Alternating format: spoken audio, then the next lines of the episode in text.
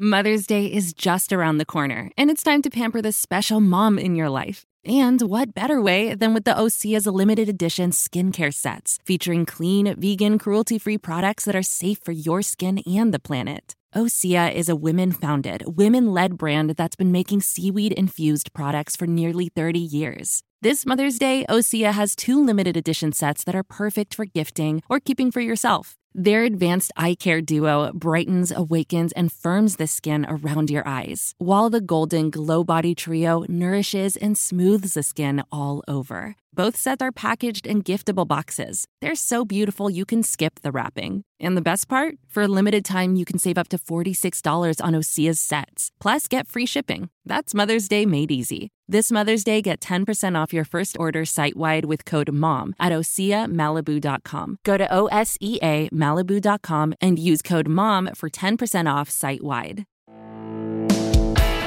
Este es el podcast de Alfredo Romo, 889noticias.mx. Ahorita que estás en el trabajo, pero que no te escuche nadie, sobre todo lo que contestes, te tengo que preguntar algo muy importante. ¿Eres feliz trabajando donde trabajas? ¿Haciendo lo que haces? ¿O cada vez que sales dices, váyanse mucho al... Ya sabes, hay personas que lo hacen, ¿eh? Pero ahí estás mañana, ¿no? Váyanse mucho. Buenos días, ¿cómo están compañeros? Qué gustazo saludarlos y ahí estás. Mira, yo sé y estoy muy consciente que es muy, muy difícil tratar de, de buscar un nuevo trabajo cuando ya tienes tantos años en un solo lugar y que no quieres arriesgar tu antigüedad, ¿no? Que no te encanta, pero bueno, pues te da de comer. No te encanta, pero pues conoce a tus compañeros. No te encanta, pero, pero, pero, y buscas en realidad más motivos para quedarte en ese trabajo que motivos para irte a buscar otro. Cambiar trabajo no es cosa fácil, eh, pero puede ser ciertamente lo más refrescante del mundo para aquellas personas que lo logran. Dicen por ahí, nunca sueltes una liana sin agarrar otra como si fueras Tarzán. O sea, no has soltado un trabajo cuando ya tienes otro y entonces tienes esas dos lianas sujetas y no te caes entre los árboles, ¿verdad? Hay muchas personas que logran ese paso de estar en un trabajo y que los llamen de otro trabajo y se cambian. Esa es una. Pero muy pocos la logran. ¿Qué pasa cuando una persona no está a gusto en donde está trabajando, quiere cambiarse, pero pues no encuentra cómo? O a lo mejor sí ha querido cambiarse y ha buscado, pero no la han llamado. También siendo honestos, totalmente honestos. Hay muchas personas, muchas, muchas personas que toman un trabajo porque lo necesitan y ahí están. Y no creas, ¿eh? muchos felices de la vida dicen, yo ya llegué aquí y no me va a mover, pero nada. Y ahí se quedan. Para muchas personas el trabajo es eso, trabajo, punto. No representa mayor situación, ni reto, ni, ni pasión, nada. Hay otros que estamos acostumbrados hacer lo que más nos gusta en la vida y no sabemos ni queremos hacer otra cosa. ¿No?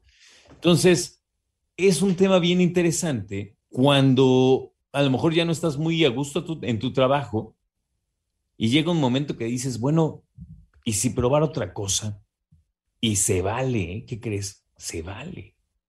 CNN saca este artículo que está firmado por Catherine Basil y dice que hay seis señales, o ella propone seis señales, para saber que ya estás estancado en tu trabajo. Uno, fíjate qué interesante, hay problemas ya bien, bien, bien grandes con tu jefe ya la cosa ya se puso, como dicen, eso ya es personal. La cosa con tu jefe no va bien, de hecho no se llevan bien, y no solo tú y él o ella lo saben, sino que lo sabe todos. No hay buena relación con el jefe o la jefa. Dos, procrastinas perpetuamente. O sea, si aplicas las ocho horas nalga. No es nada.